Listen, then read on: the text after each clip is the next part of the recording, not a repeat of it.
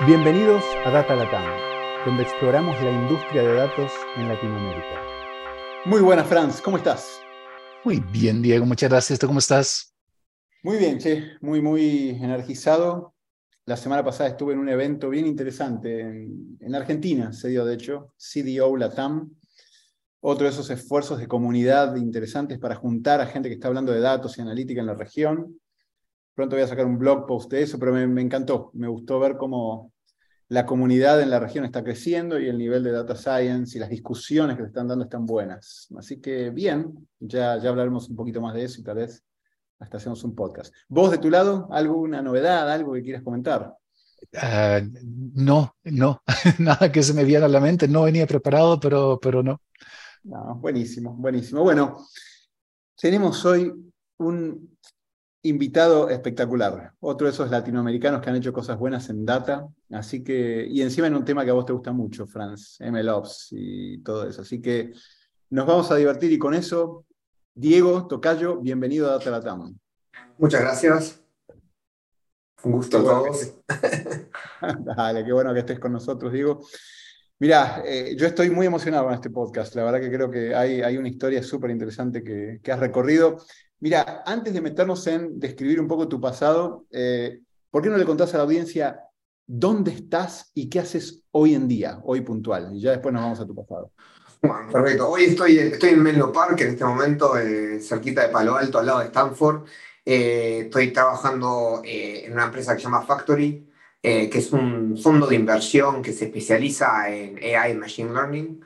y lo que hacemos nosotros en realidad somos los partners somos todos gente que hemos, eh, socios, voy a, voy a dar muchos spanglish, van a tener que disculparme con eso, eh, pero los socios somos todos gente que hemos manejado empresas de Machine Learning o inteligencia artificial, eh, incluyendo Chris Ray, que es uno de los profesores inminentes de Stanford de Machine Learning. Y bueno, incubamos compañías, o sea, la, la idea realmente era estamos todos muy convencidos que el futuro del mundo es basado en AI Machine Learning y que podemos crearlas, tenemos una ventaja de, entender el espacio muy bien y queremos crear las empresas del futuro. Entonces ayudar a los, a los emprendedores y a los especialistas en esta área a poder crear eh, las próximas compañías eh, en el espacio. Fue media larga esa, pero bueno. ¿Y, tu foco es Estados Unidos o también Latinoamérica? No, no, es todo O sea, mi foco es en realidad eh, eh, es bastante interesante. Eh, yo, el título técnicamente se llama CEO in Residence. Lo que hago yo es me meto como co-CEO de una o dos compañías por año y ayudo a la compañía a crecer, sea crear el primer producto, el equipo inicial, las primeras versiones en el mercado, o sea, todo lo que es esa eh, lo que le decimos el zero to one de la creación de la empresa y entender qué puede llegar a ser. Eh, yo me meto a, ayudar a, los fundadores, eh, al equipo. Algunas veces es una persona sola que tenemos que ir a contratar todo el equipo, otras veces es un equipo de tres, cuatro personas y me meto así de cabeza a trabajar con ellos todo el día. Entonces, ponele, y, bueno, la capacidad solo me da para eh, una o dos compañías al mismo tiempo. Eh, más de eso, bueno, vamos a tratar, pero no, no sé si lo voy a lograr. No, buenísimo, buenísimo. Ya vamos a meternos un poquito más en lo que estás haciendo en Factory, pero genial. Gracias por el ubicarnos en tiempo y espacio. Y tal vez, mira, pensando en tu pasado, voy a tratar de hacer un formato nuevo que es recorrer un poco tu LinkedIn rápido y vos me corregís si dije alguna cosa que está desubicada. Para empezar, bueno, fuiste al colegio en Uruguay, sos uruguayo, eh, fuiste al Montevideo eh, British School o el British School. Eh, ¿En qué año te graduaste? Solo para pensar en, épocas de... Yo terminé el liceo en el 2002. 2002. Dos. Bien.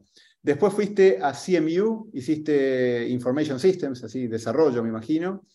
hiciste una maestría también en CMU, en Data Analytics en tu mundo siempre estuvo el rugby, tanto en el colegio como en, en CMU. Vi que ahí estuviste full con, con, el rugby y eso creo que es buenísimo. Ya hasta hablaremos un poquito de eso. Pero después hiciste algunas prácticas en Quanam, que es una empresa originalmente uruguaya, según entiendo. Después en Bar Berkeley's, eh, Barclays, perdón, y después PwC, Pricewaterhouse.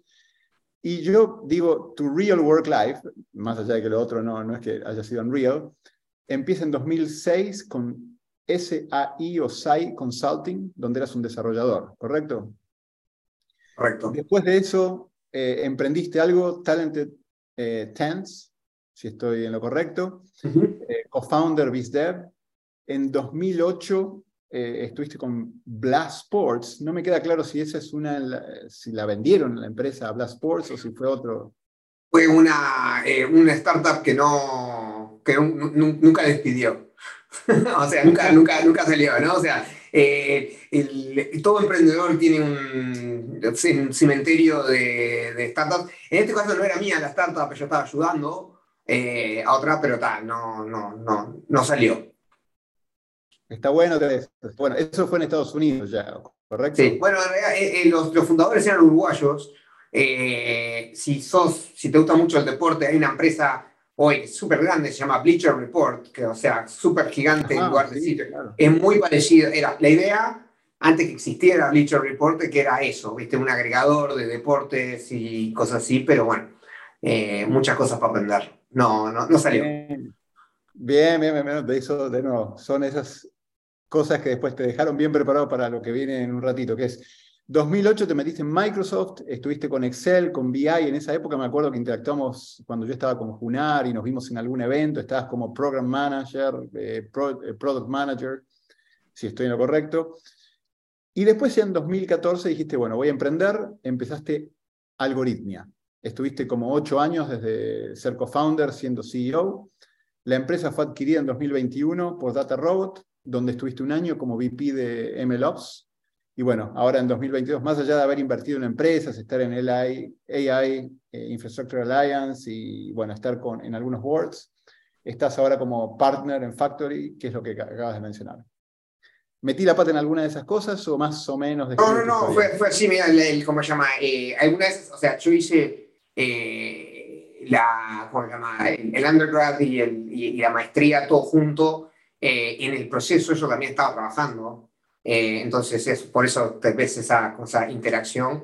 Pero no, no, la verdad que después de la maestría, que era todo en Data Analytics, fui a, Microsoft, fue el, donde empezó todo. Y eh, la parte más importante que la gente que lo, reconoce, aparte de estar trabajando en el equipo de Excel, eh, que alguna gente que otra lo ha usado ese producto, eh, fuimos el, el, equipo que creó lo que ahora se llama Power BI. o sea, estábamos en el equipo de ingeniería que hizo la versión 1 eh, que siempre es interesante, ¿no? La versión 1 de cualquier producto yo creo que es, ves ahí vas a ver un, ¿cómo se llama? Un, un theme eh, de mi vida, ¿no? Que, que, que, me gustan las versiones 1, eh, que es, es, algo interesante, es algo que me, que, me, me trae, que me atrae mucho de decir, ok, vamos a crear algo de la nada. eso, y ha sido eso, creo que cuando banalizo yo, que fueron las cosas que donde me divertí lo más, o sea, o sea crear, escalar, volver a crear, creo que el crear siempre ha sido la, la parte que me, que me, atrae lo más.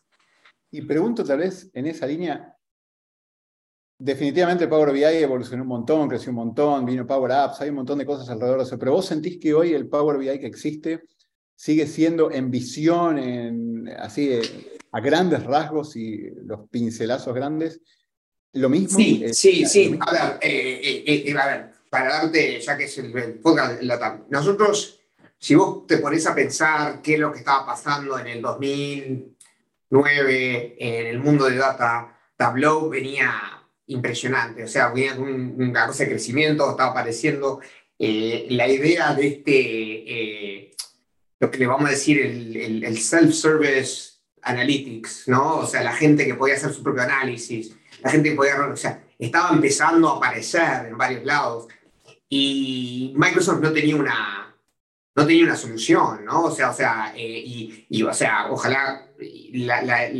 hubo unos eh, presidentes en macro que estuvieron, eh, escribieron estrategia y dijeron, bueno, porque yo era, viste, bastante junior en eso, o sea, yo vi el crecimiento, pero no fue la que era mi estrategia, ¿no? o sea, había muchas personas trabajando en esto.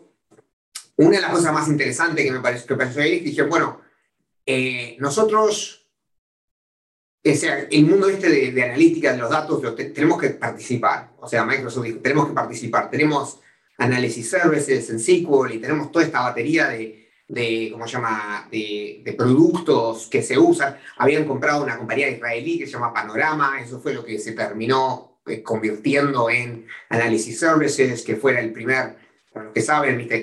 O sea, una de las, una de las eh, eh, máquinas de OLAP más común, o sea, que se usaba más en el mundo. Em, y dije, bueno, pero estamos perdiendo la, la carrera de lo que se llamaba en ese momento el End User Analytical Tool. End User Analytical Tool, que es la pantalla. O sea, Microsoft estaba perdiendo la pantalla. La pantalla la estaba ganando Tableau. Eh, y había que ganar la pantalla, ¿no? Porque la pantalla es donde está. Si vos pensás en el mundo de analítica descriptiva, o sea, que estás mirando datos y estás sacando conclusiones, el valor de todo ese workflow aparece entre el analista y la pantalla. O sea, el analista está leyendo la pantalla y tiene ideas y tiene conclusiones y, con la data está comprobando eso. Entonces, todo el valor, todo el valor de coleccionar los datos, de ponerlos en la base de datos, de crear los cubos de, de OLAP, de todo, todo, todo, todo, el valor se realiza en la pantalla.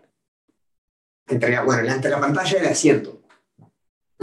¿No? o sea, porque después esa persona va a ir y va a hacer algo con el negocio. Che, vamos a levantar las ventas acá, vamos a gastar menos acá, vamos a poner más acá. O sea, la conclusión de valor pasa ahí, ¿no? Entonces, el problema que tenía Microsoft era, no somos dueños de la pantalla.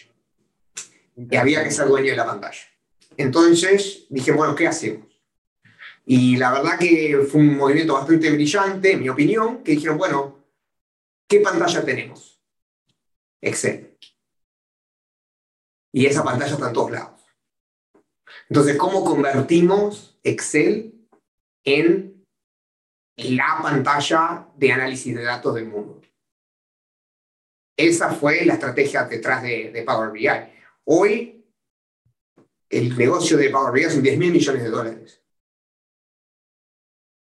¿No? O sea, o sea, entonces creo que eso, o sea, obviamente que ha cambiado, evolucionado como todo producto, pero creo que la, la visión esa inicial que decimos, vamos a hacer la pantalla de análisis de datos, y, y una de las cosas que apareció que me encantó ver, creo que esto pasó el año pasado, que nosotros siempre dijimos, ¿cómo terminamos? Si en el, en el Gartner, en el, en el, en el cuadradito de Gartner, decimos, ¿cómo va a O sea, todas, había todas estas cosas de BI, ¿cómo terminamos allá arriba del todo? O sea, no tenemos nada, ¿cómo vamos a llegar hasta ahí? Demoró 10 años. Pero si vos vas al Gartner del año pasado de BI Tools, Power BI, arriba, al todo, eh, a la derecha. Entonces, creo que sí, la visión se dio. Obviamente, muchísima gente brillante trabajando en eso los visuals, o sea, los recursos que tiene Microsoft, o sea, todo lo que vendría a ser la maquinaria de Microsoft que se puede poner detrás de algo así, creo que la, la visión sí realmente se, se, se realizó eh, y, y, es eso, ¿no? Digo, o sea, Power BI detrás de la escena es Excel.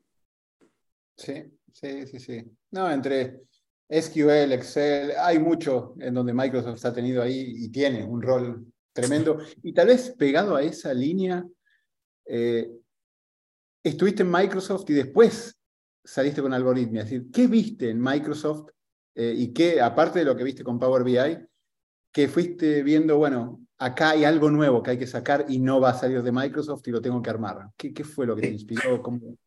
Sí, sí, bueno, bueno tuve, tuve una suerte, ¿no? Digo, unas cosas. Primero, que mi mejor amigo en la facultad, en lo que vendría a ser el no sé cómo, se dice undergraduate en español, o sea, antes de la maestría, lo primero que hice, el primer bachillerato eh, de, la facultad, no sé cómo se dice, el, los primeros cuatro años.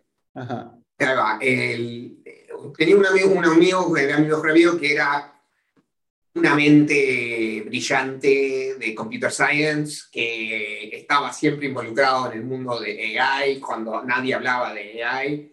Y él fue y terminó haciendo su seguimos siendo amigos, seguimos siendo amigos, terminó siendo mi socio en Algoritmia, pero digo, seguimos siendo amigos por muchos años.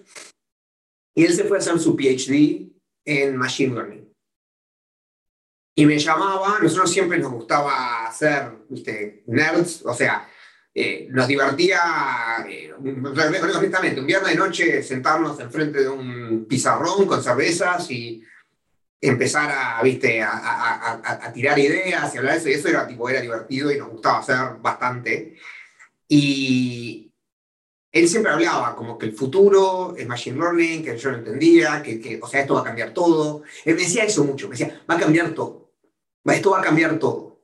Y yo decía, no entiendo lo que quiere decir eso. Me decía, va a cambiar todo.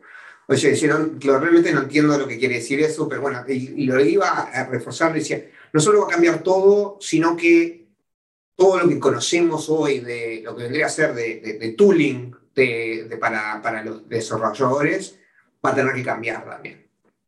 Y él decía, yo decía, y, y, él siempre me llamaba y me decía, me, me, me, expresaba la frustración que él tenía, que él estaba creando algoritmos nuevos, creando modelos nuevos, creando cosas en su PhD y decía, vos yo trato de mandárselo a la gente para que lo usen y me piden el paper, pero no usan el código, no saben cómo cargar el código, no saben cómo hacer nada. Y yo decía, viejo, la verdad, o sea, te entiendo, pero digo, si, si esto te frustra, andate de academia. O sea, pará de hacer, viste, de, de ser, o sea, te, de venía a trabajar en la industria. Y así siguieron los años.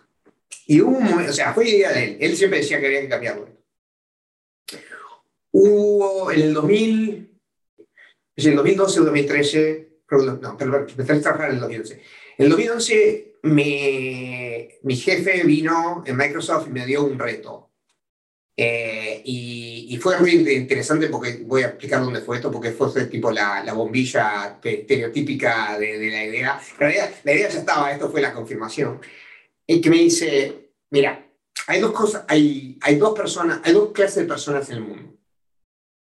Me dice, los que le encantan los pivot tables y, los que no los, y los que no lo entienden. ¿Ok? O sea, la, gente de la izquierda que le encanta los pivot tables, la gente de la derecha que no los entiende. Me dice, tu trabajo es convertir a los que no lo entienden del otro lado, porque esta es una de las mejores herramientas de análisis de datos que existe en el mundo. Ok. Si vos haces un poquito fast forward, voy a contar la historia, si haces un poquito fast forward, hoy, si entras en Excel y usas Excel, hay una feature que se llama Automatic Pivot Table. Seleccionas data, apretás, esa feature la creé yo, el, ¿cómo se llama?, en, en Excel. Y fue para hacer exactamente eso. La idea era tratar de convertir a gente que no entiende las pivot tables en que la entiendan. Okay. Para hacer esto, la idea, entre ingenieros que hablamos, fue, bueno, ¿cómo representar? O sea, la parte más difícil de usar un pivot era entender dónde iban las, o sea, qué eran columnas, qué eran valores, qué eran rows, o sea, entender esa. Entonces dijimos, bueno, si nosotros podemos preposicionar, no queremos solucionar el problema, pero si podemos preposicionar la pivoteo, entonces más o menos entendés la forma que tiene, capaz que vos jugando llegás a lo que vos sabés y tenés la conclusión. Bueno, ¿cómo preposicionamos? Tenemos que entender los datos, o sea, la esparcidad de los datos, cuáles son de números, cuáles no son de números, cuáles, son de, cuáles deberían ir acá, cuáles son, repiten. ¿Y cómo haces eso? Bueno, lo haces eso mirando, usando algoritmos de, heurística, de, estadística, de estadística, entender la data para poder posicionar. Ahí fue que me empecé a dar cuenta que yo había trabajado y era experto en el mundo de lo que vendría a ser la analítica descriptiva, pero el futuro era la analítica predictiva. O sea, nos estábamos convirtiendo de un mundo que miraba el pasado y lo convertía y lo, y lo interpretaba a un mundo donde estábamos tratando de adivinar el futuro, pero adivinar con un poquito más de, o sea, con, o sea entenderlo un poquito más, ¿no? Y en ese proceso, cuando estábamos mirando eso, yo tenía la ventaja que Microsoft tiene una cosa que se llama Microsoft Research, ¿no? 8 mil millones de dólares por año gastado en, en, que se, se, se, usa en Microsoft Research, profesores de academia, o sea, todo, o sea, una, un brain trust, lo que vendría a ser impresionante, ¿no? Y la idea es siempre poder convertir eso en algo comercializable. Bueno, entonces cuando yo dije, bueno, hay que solucionar este problema de pivote. Ok. ¿Dónde vamos? Bueno, vamos a Microsoft Research, pero nosotros no tenemos ni idea, somos ingenieros de aplicación, ¿no? Vamos. Me puse a hablar con un profesor ahí, o sea, researcher, no sé cuánto. Me dice, ah, sí, esto. Nosotros le decimos, tenía otro nombre, o típico de academia, ¿no? O sea, escribí un paper sobre esto, ¿cómo se llama? Acá lo tenés, ¿verdad? Y me lo da y me dice, es más, lo tengo el problema escrito, si lo querés. Y yo como se y me da este, ¿cómo se llama? Esta cosa escrita en MATLAB eh, y me dice, ¿te lo puedes usar? Y yo digo, ok, Microsoft tiene, Excel tiene mil millones de usuarios. Tenés que crear software que escala, no solo escala por número de usuarios, sino que, que le puedes tirar cualquier cosa y no se rompe. Y este profesor me acaba de dar un pedazo de código MATLAB y me dice, ponelo nomás así, o sea, mandalo así con Excel. Entonces ahí fue que me di cuenta lo que decía Kenny, mi, mi co-founder, que era, toda esta inteligencia se está creando en el mundo estadístico, en el mundo de Machine Learning, y no tienen ni idea lo que se requiere poder hacer shipping de software para Machine Learning que, como llama, escala, que sea robusto, que funcione. O sea, son dos mundos que nunca se han tocado, el mundo de ciencia y el mundo de ingeniería. En este proceso, en este, en este, no, habían, no se habían hablado. Y ahí fue cuando empezó a salir la idea de que había que, tenía que existir una plataforma o un proceso de poder llevar machine, o sea, este, este tipo de workload estadístico a producción, aprendiendo de las mejores best practices del mundo de software engineering, de DevOps, de, de, cosas así, que fue como terminamos en siendo una de las, una de las primeras empresas eh, hablar de MLOps, o sea, definiendo la categoría de MLOps por eso, ¿no? Fue que, o sea, fue, fue así, o sea, lo mismo, lo, Kenny venía hablando hace años, yo no lo entendía. O sea, no lo vi, no lo entendía, él, o sea, y fue un día que viendo este proceso dije, ah, tenía razón. Que eso fue un, pattern que se repite en nuestra historia, de que él tenía razón y yo no, y me, costó un poquito más a mí, eh, ¿cómo se llama?, entenderlo. Ah, pero qué, qué interesante.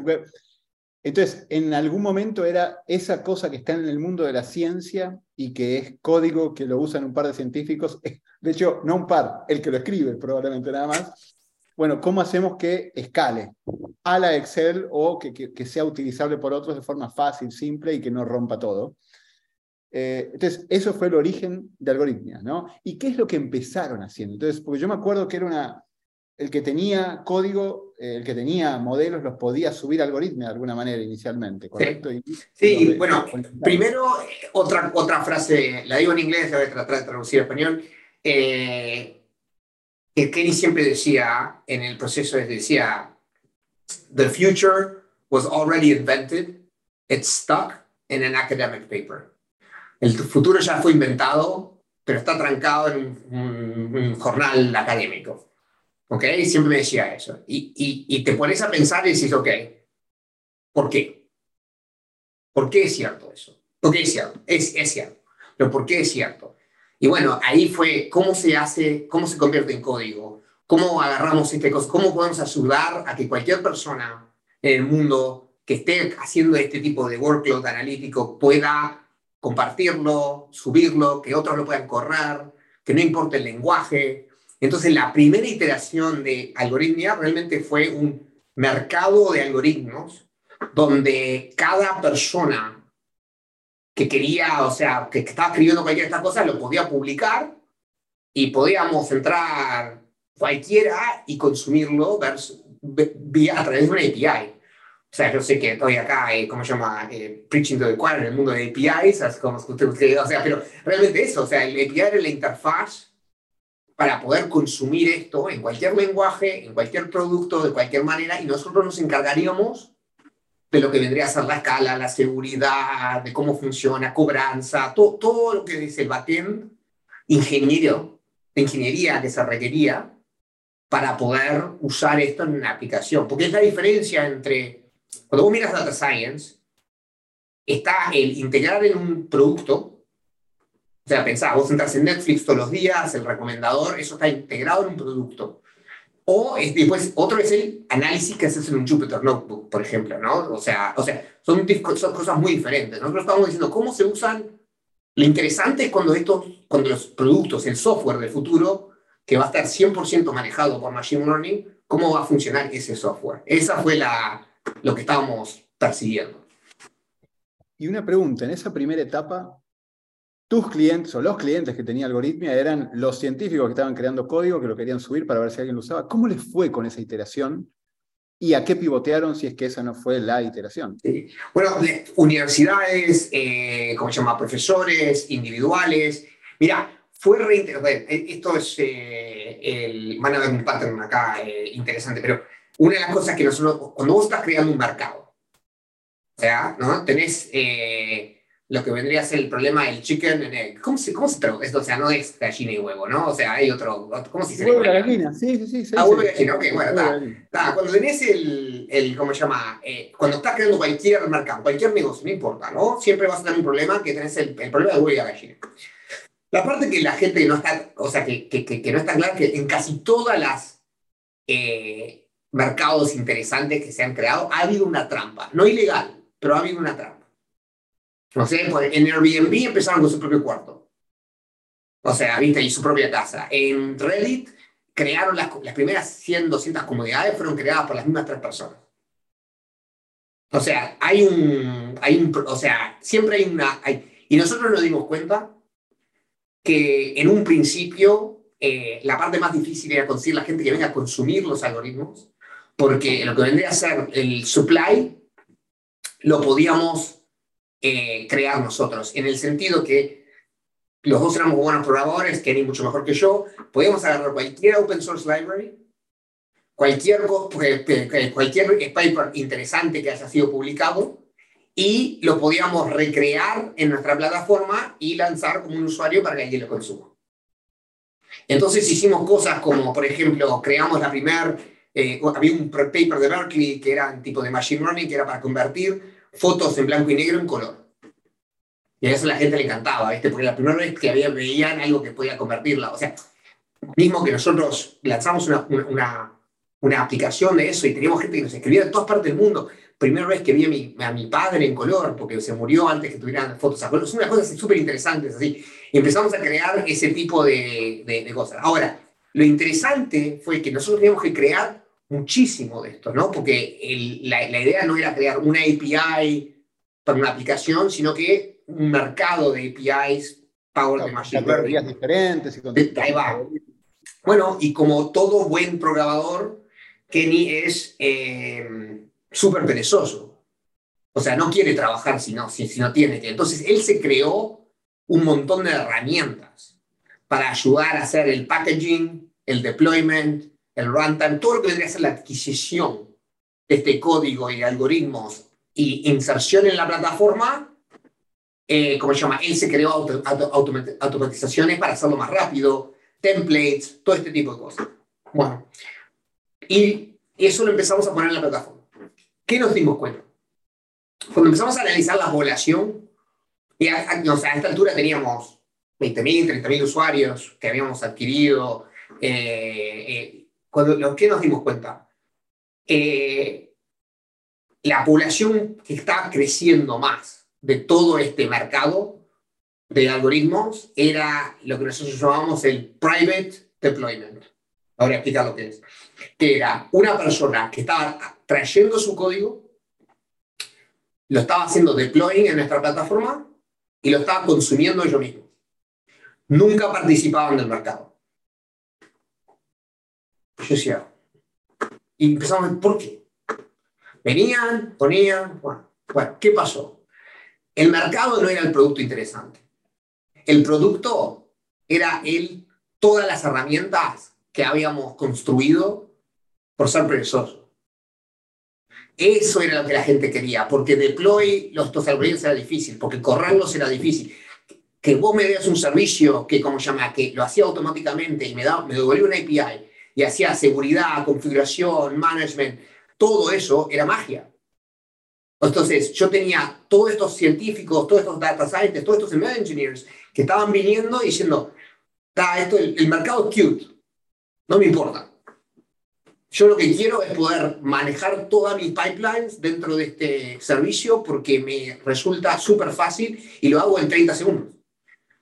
Y bueno, eso terminó siendo el producto. Y ahí fue el que nos dimos cuenta que el producto que realmente la gente le interesaba era la parte de Ops de todo este pipeline de, de ¿cómo se llama?, de ML y, y, ese tipo de cosas, y que el mercado ya no era eh, tan, el mercado en sí no era tan interesante, que en realidad yo sigo creciendo muchísimo en eso, o sea, en ese momento no se dio y nosotros nunca lo logramos hacer.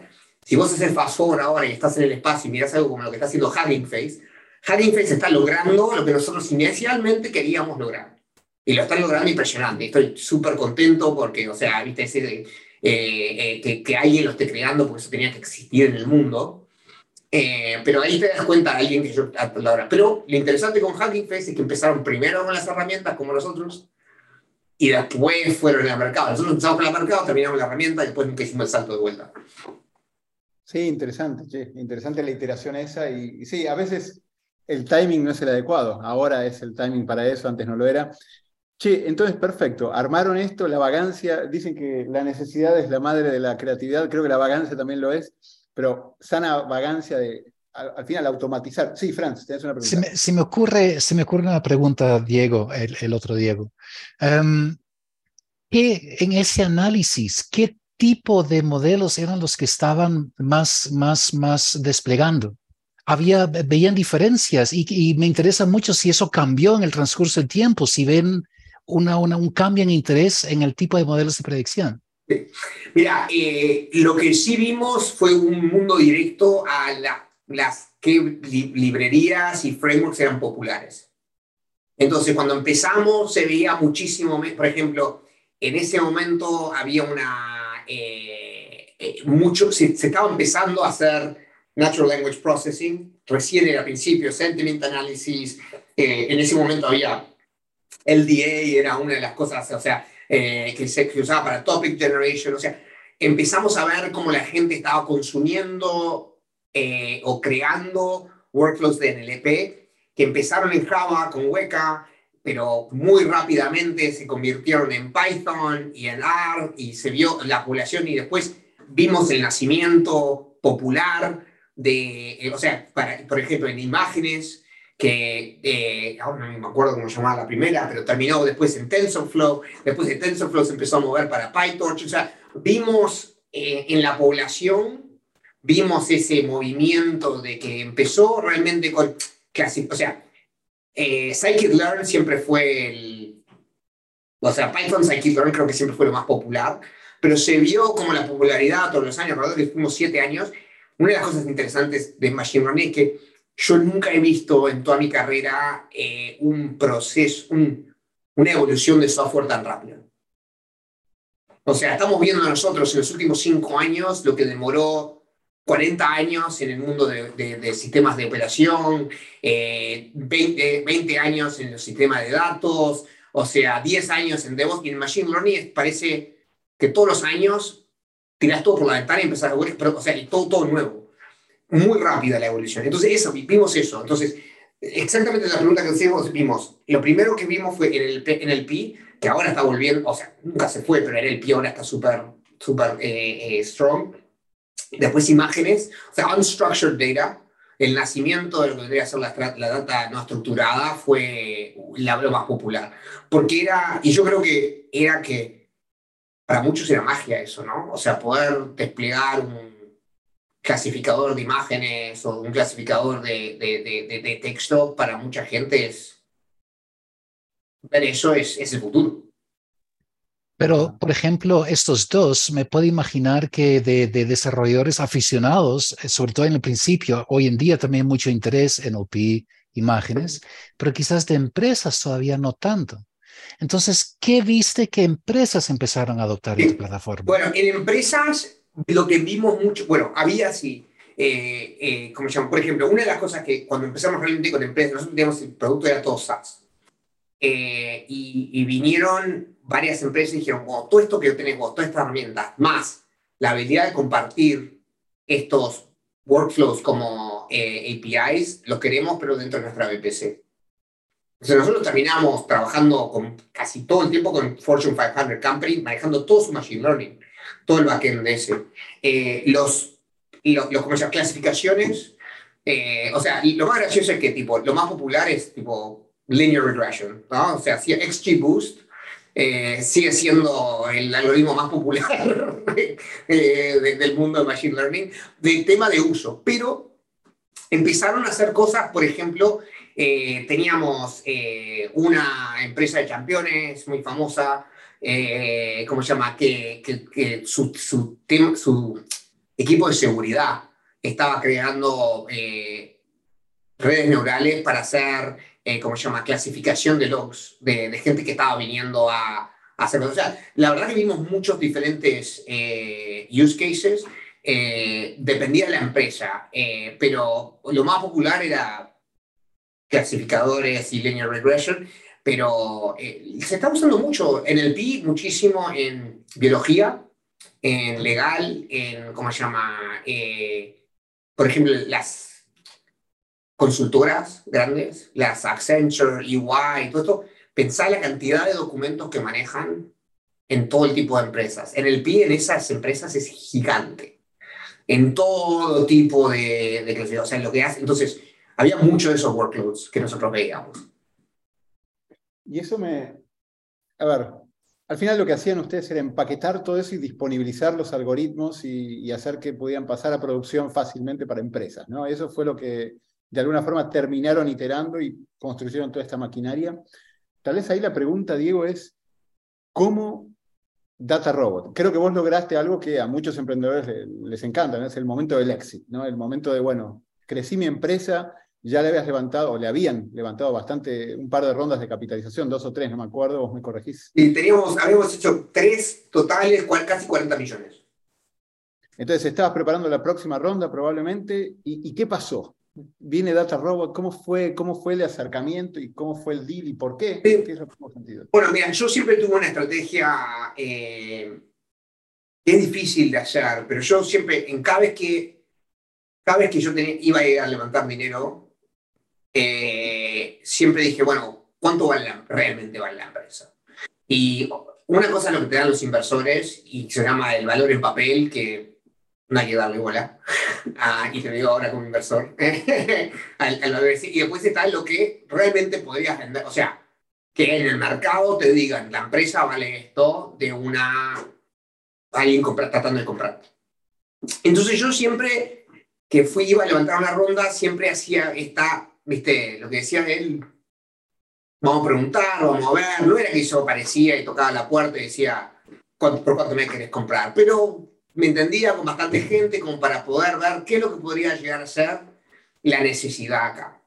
Eh, lo interesante fue que yo no, no había, o sea, yo DataRobot lo miraba como competidor, porque ellos tenían un pedacito de Melops, no era bueno lo que tenían. Eh, y una de las cosas bastante graciosas que nos estaba pasando, ellos, bueno, DataRobot había levantado un montón de plata, casi eh, mil millones de dólares, eh, ¿cómo se llama? Era una empresa mucho más grande que nosotros, a una escala mucho más grande que nosotros.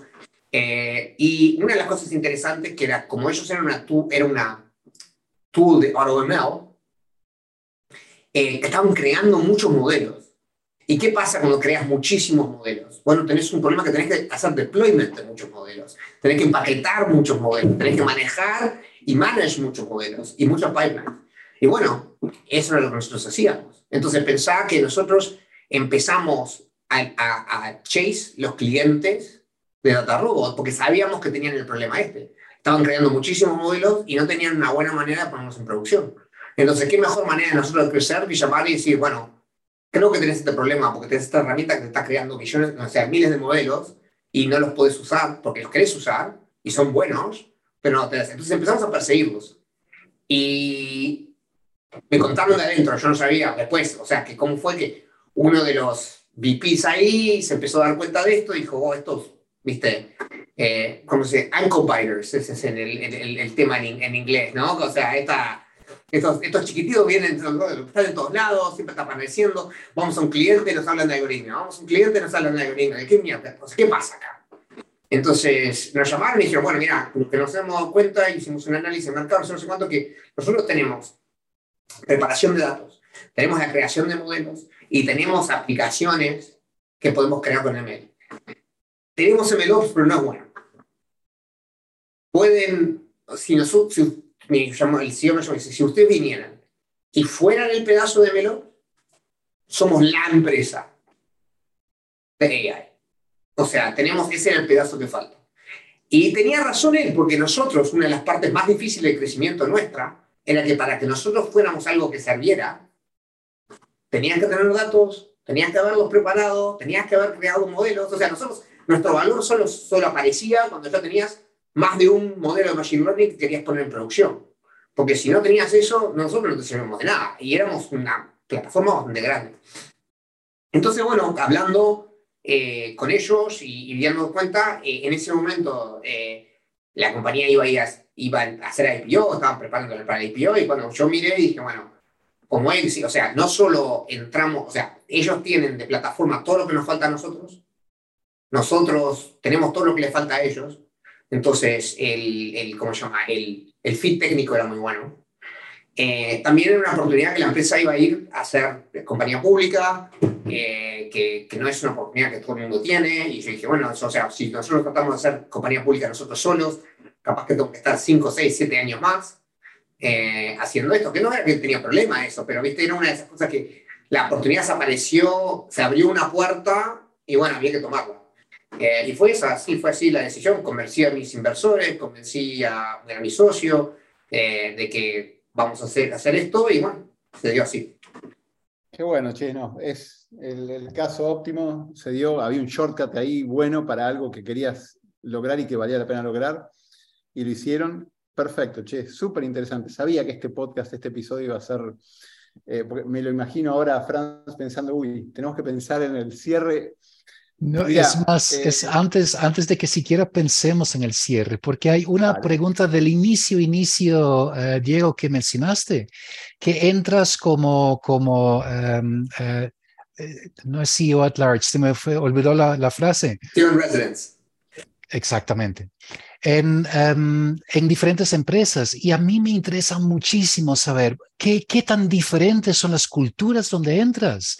Y hay algo en la cultura que ves donde dices, ah, aquí vuelo éxito, o donde dices, uy, o cambiamos esto, mejor paramos. Sí, bueno, eh, primero vale la pena decir que solo trabajamos con empresas súper temprano, ¿no? O sea, eh, capaz que 10 personas máximo. Entonces, eh, estás en lo que vendría a ser la definición de la cultura de la empresa. también, estas son todas empresas que recién empezaron, no es una empresa que hace 10 años que está funcionando con 10 personas tampoco, ¿no?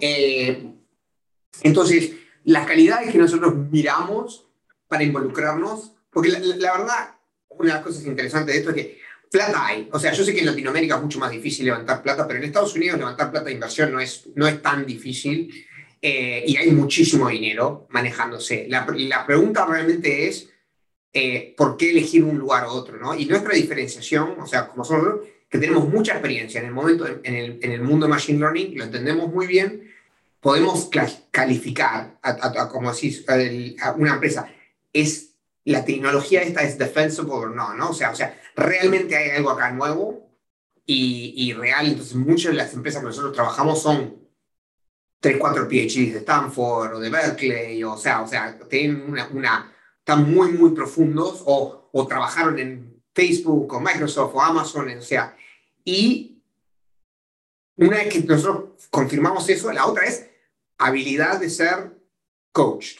Nosotros no tenemos todos los, las, ¿cómo se llama? no, tenemos, no tenemos siempre la razón, no tenemos, o sea, no, nosotros, nosotros, o sea, los expertos en capaz que no hacemos ni nosotros, pero nosotros nos metemos mucho, ¿no? O sea, tenemos un equipo de go-to-market, tenemos un equipo de yo hago producto, hago el CEO, tenemos un equipo de, de, de ML, entonces,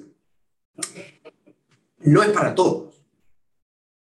Y está todo bien eso, o sea, no, no, no quiere decir que esté bien o mal, o sea, no es para todos. O sea, hay gente que eso no les serviría nunca y no les cogería nunca, y eso es un bad fit para, no, para, para nosotros y nos decimos todo bien, o sea, vayan a trabajar con otra gente eh, y, y está, o sea, nosotros no maneja, eh, tampoco, no somos una incubadora, les no puedes aplicar a, a ¿cómo se llama? A o sea, no es que tenemos, no somos como Y Combinator ni nada por el estilo. Eh, acá es muy, o sea, nos, nos, conocemos, conocemos una empresa, empezamos a charlar, nosotros estamos, eh, nos gusta mucho el espacio, creemos que hay, tiene una compañía, ahí, y entendemos que el equipo este sea coachable, ahí nos metemos.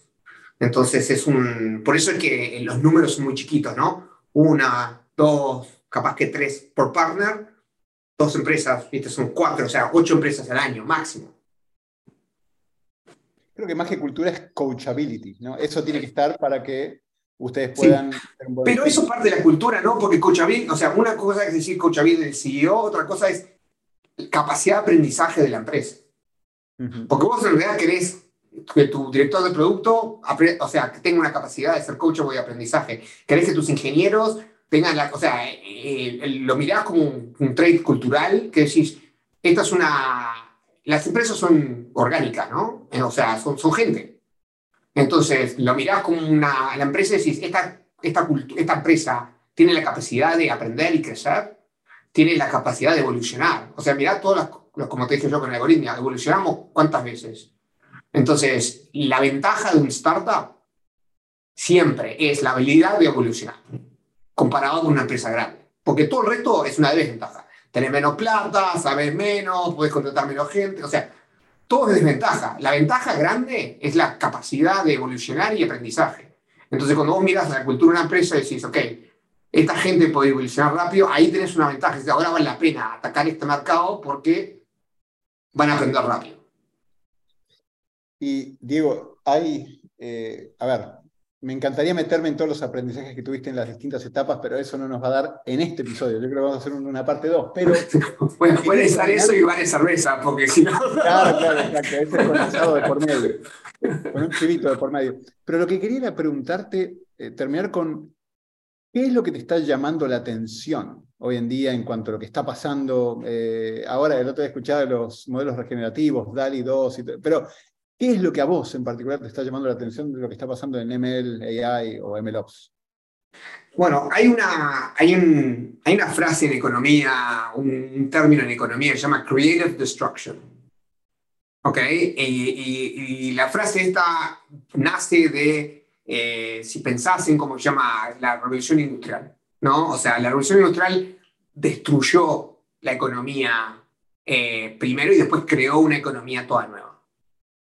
O sea, creative destruction, o sea, porque cambió todo, ¿viste? La persona que hacía todo a mano, ¿viste? No, no sirve. Estamos en un, creo yo, que estamos en este momento en un momento de creative destruction en el mundo de machine learning.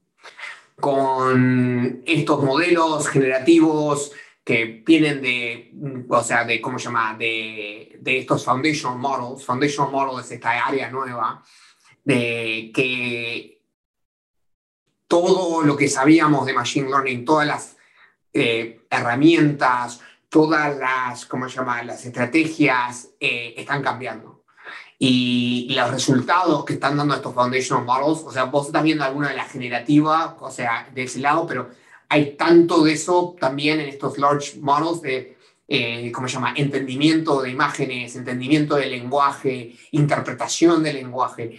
Y hay toda una generación nueva que está saliendo de, de, aplicaciones. Y la parte más interesante de todo esto es quién puede interactuar, interactuar con Machine Learning y AI. Porque lo que están haciendo estos Foundation Models están, están removiendo la barrera de interacción. O sea, si vos mirás una compañía como Jasper o Copy.ai o una de estas cosas, cualquiera puede trabajar con eh, el poder de Machine Learning. O entonces, hay una, realmente una democratización de acceso que está pasando en este momento, que está cambiando mucho. Del otro lado del espectro, la habilidad para poder crear estos modelos y tunear estos modelos, tenés que ser absolutamente experto en esto. Entonces, la habilidad de interactuar está, o sea, el, ¿cómo se llama? la barrera de, interacción está bajando, la barrera de creación está subiendo. Eso es algo interesante que está pasando acá, porque eso va a crear todo un eh, desequilibrio en el momento, en el, en el mundo de, de, machine learning, de los hubs, del have nots y cómo se hace, que va a ser súper interesante. Entonces, esa es la parte que me estoy pasando la mayoría de mi tiempo ahora. Qué lindo envidiable, che. Estás entretenido en, la cresta de la ola y tal vez, ahora sí, para recontra rematar, es ¿Qué haces para mantenerte al día? Más allá de que estás hablando con la gente que está saliendo de Google o de Facebook o de Stanford o de Berkeley, ¿qué otras cosas haces? ¿A qué gente seguís? ¿Qué lees? ¿Dónde te, ¿A dónde vas para mantenerte al día, estar en la cresta de la hora de todo lo que está pasando? Bueno, eh, yo tengo un, ¿cómo se llama? que, que, ha subido y bajado en calidad durante los años. Creo que ahora está remontando de vuelta. Siempre me pasé mucho tiempo en Hacker News eh, digo, Combinator, eso siempre fue típico. Hay una página que se llama Papers with Code, eh, que tiene papers súper interesantes de archive, que tiene código, que, que, implementaciones, que, ¿cómo se llama?, se pueden seguir en el momento de Machine Learning. bueno, ahora leo mucho, mucho research que sale de las universidades. Antes no tanto. Antes me, me, me pasaba más tiempo mirando aplicaciones, ahora porque lo, con donde ha cambiado mi trabajo, me paso mucho tiempo leyendo eh, papers eh, de eso. En tema de gente, mira, yo siempre tuve una política eh, de que si alguien quiere mandarme un mensaje y charlar, media hora para aprender algo de alguien y algo que le interese, siempre fue, digo que sí, o casi siempre digo que sí.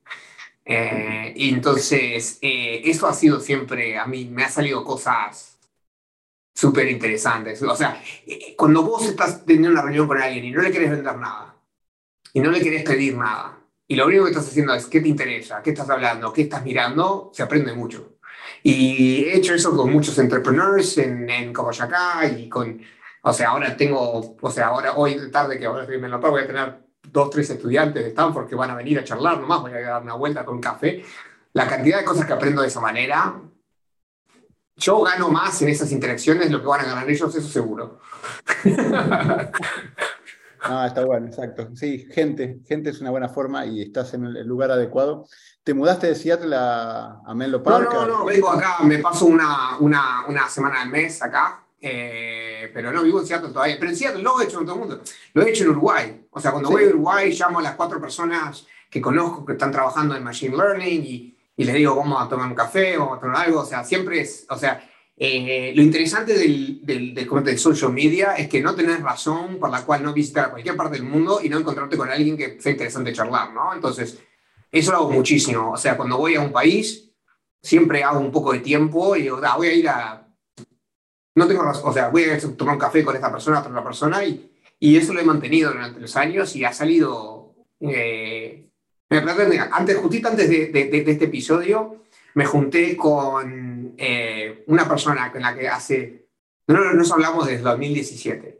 Él es autor de Data Analytics, no sé desde cuándo. Le dije, ¿sabes qué? Hace mil años no, no charlamos. Le mandé un mensaje, nos pasamos una hora charlando de lo que está haciendo él, en, en tu laburo. O sea, ese tipo de interacciones siempre fue... Eh, la gente, si no le estás vendiendo nada, quiere charlar. Quieren hablar de lo que saben y les gusta y uno aprende. Y, y, con el, en el mundo Zoom es tan fácil. Todo el mundo dice que sí. ¿Te puedo robar media hora? O sea, vamos a entrar en un Zoom, no sé cuánto. Sí, sí, sí, lo haces mientras comes, que antes Sí, sí, sí. No, Diego, mira, un lujo. Che. Sabía que este episodio iba a ser cargadito de un montón de cosas y como te digo, me quedé con ganas de preguntarte un montón de las etapas que viviste en Algoritmia, pero bueno, quedará para otra. Muchísimas gracias. Muchas gracias por compartir esto con la comunidad eh, Data Latam. Y bueno, suerte y espero que hablemos pronto para ver cómo siguen avanzando esos dos que estás trabajando y cómo va avanzando el mundo de ML y AI, que realmente está muy interesante. Así que de nuevo, muchísimas gracias por tu tiempo. Che. Gracias a ustedes, gracias por tenerme. Buenísimo. Chao. Gracias por acompañarnos en nuestra exploración del mundo de ciencia de datos en este Data Latam Podcast. Cada dos semanas encontrarás un nuevo episodio en datalatam.com o iTunes. Si te gustó este podcast, déjanos comentarios en Facebook.